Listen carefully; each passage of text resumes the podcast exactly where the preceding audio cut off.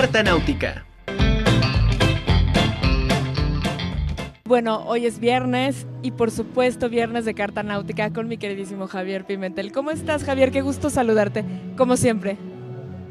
Hola, ¿qué tal? ¿Qué tal, Ana? Mí? Buenas tardes. Un gusto, un gusto también eh, saludarte desde la Ciudad de México. Un viernes eh, repleto de pendientes y no exento, por lo que veo, eh, de algunos eh, problemas técnicos propios de una transmisión en vivo en mí, pero bueno, un saludo enorme, un abrazo y aquí estamos como cada viernes.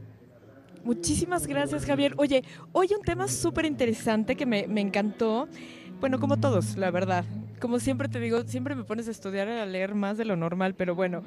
Hoy, Gabriel García Márquez, La escritura embrujada. Texto, video, en fin, vamos a platicar Vamos, más bien, vamos a escucharte platicar sobre este tema. Efectivamente, Anami. Fíjate que cada mi experiencia como lector eh, de Laura de García Márquez eh, es, siempre ha sido un poco por, por periodos. De pronto puedo olvidar por completo eh, sus libros, saber que aquí están, que aquí en su anaquel correspondiente está pues prácticamente la totalidad de la obra de García Márquez y de pronto puede venir una etapa de leerlo de manera casi compulsiva. Eso me ha pasado eh, casi siempre con la obra de García Márquez y la verdad son etapas o periodos que disfruto muchísimo porque es volver a encontrarse con una escritura magnética, eh, cercana en muchos sentidos, con muchos puntos de referencia y dentro de esas etapas eh, que son a veces este, oleadas de lectura compulsiva, pues de pronto eh, hay por ahí algún volumen que uno busca un tanto obsesionado eh, por, por, tener, digamos, alguna pista de la escritura de sus libros.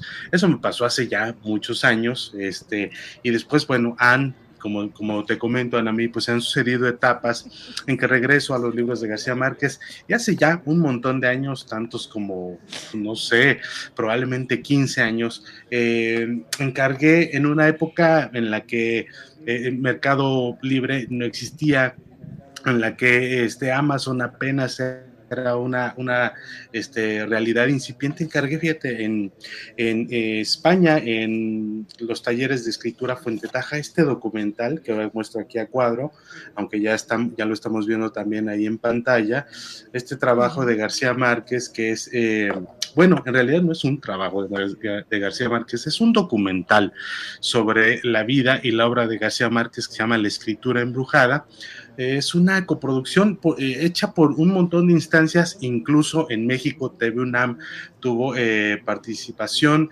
eh, Le Film du Village, este, France 3, el Ministerio de Cultura de Colombia, la televisión española, en fin, un montón de instancias colaboraron en la realización de este documental. Es una pieza de 1998 y después yo no sé cuáles fueron las gestiones por las que eh, Fuente Taja, una editorial básicamente independiente y que publica mucho sobre, sobre el tema de la escritura creativa, pues se hizo con los derechos de este documental y lo editó. Aquí está, mira, esta es mi, mi, este, mi copia de este documental de la escritura embrujada que viene con el DVD, bueno, con la película, eh, pero quizá la parte más interesante de, este, de, este, de esta pieza es este, mira este que es el libro con la transcripción completa de las entrevistas que acompañan el documental.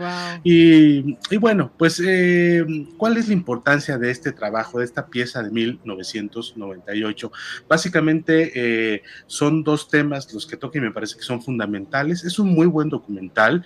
Eh, que por un lado, pues ahonda en la mitología de García Márquez, es decir, para cualquier lector eh, medianamente enterado de la obra y de los tópicos del universo narrativo de García Márquez, pues van a encontrar allí parte de esa mitología, su abuelo este, Nicolás Márquez, eh, ese duelo este, con su amigo Medardo Pacheco, que está, digamos, en el momento fundacional de una obra como 100 años de soledad, este, el éxodo del abuelo, luego... Eh, eh, el traslado de un jovencísimo García Márquez a Zipaquirá, al liceo, a estudiar, a vivir, digamos, este, de manera solitaria, extrañar ese ambiente caribeño y sobre todo ese ambiente en la casa del abuelo, este, eh, donde él y su abuelo, eh, Nicolás Márquez, eran los únicos varones en una casa prácticamente gobernada la palabra es bastante bien acertada, gobernada por mujeres, que eso está también, digamos, en, en, el, en, el, en el centro de la de, 100 años de soledad, Anami. Entonces, bueno, ahí está parte de esa este, mitología.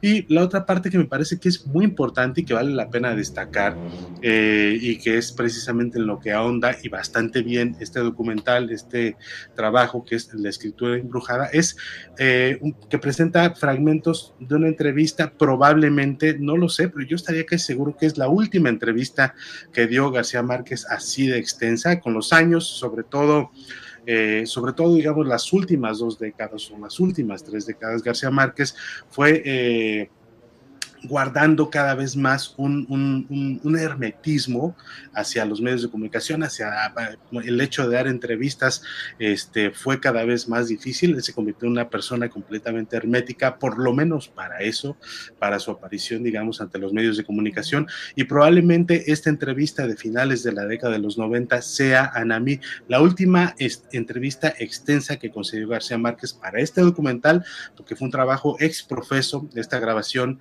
este, que se hizo para este documental, pero además es una entrevista donde va desvelando las claves de su escritura, no solo de ese universo enormísimo que es 100 años de soledad, sino también este, del trabajo que le siguió, que es el otoño del patriarca, que es prácticamente, como él dice, un anti 100 años de soledad, eh, y después ese, ese trabajo de recuperación de memoria para este libro de eh, mediados de la década de los 80, eh, que es El amor en los tiempos del cólera, básicamente son estos, estos tres libros a los que eh, García Márquez les presta más atención en esta entrevista, que es eh, en el corpus de este documental, pues son eh, fragmentos bastante extensos, pero bastante reveladores, sobre todo con la escritura, con cómo concibe él la escritura. En algún momento dice García Márquez, bueno, de pronto hay algún adjetivo que no va que no va, que si uno está escribiendo, digamos, lo que corresponde no es ponerlo allí, está de más, pero uno lo hace porque la escritura, como él la concibe, sobre todo un,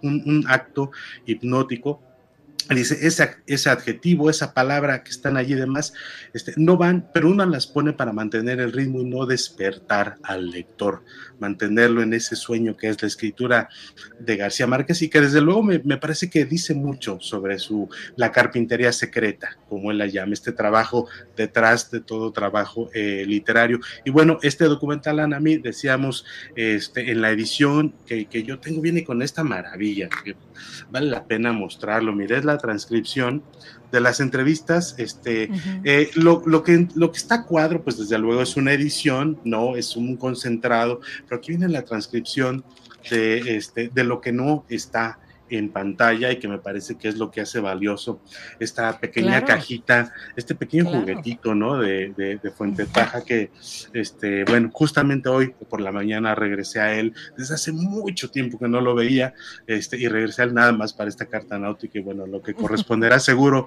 será volver a leer por lo menos un capítulo de esta tarde de García Márquez, de cualquiera de sus libros. Me encantó, Javier, me encantó, mil gracias. Yo, yo también ya lo quiero, ¿eh? ya, lo, ya lo voy a buscar.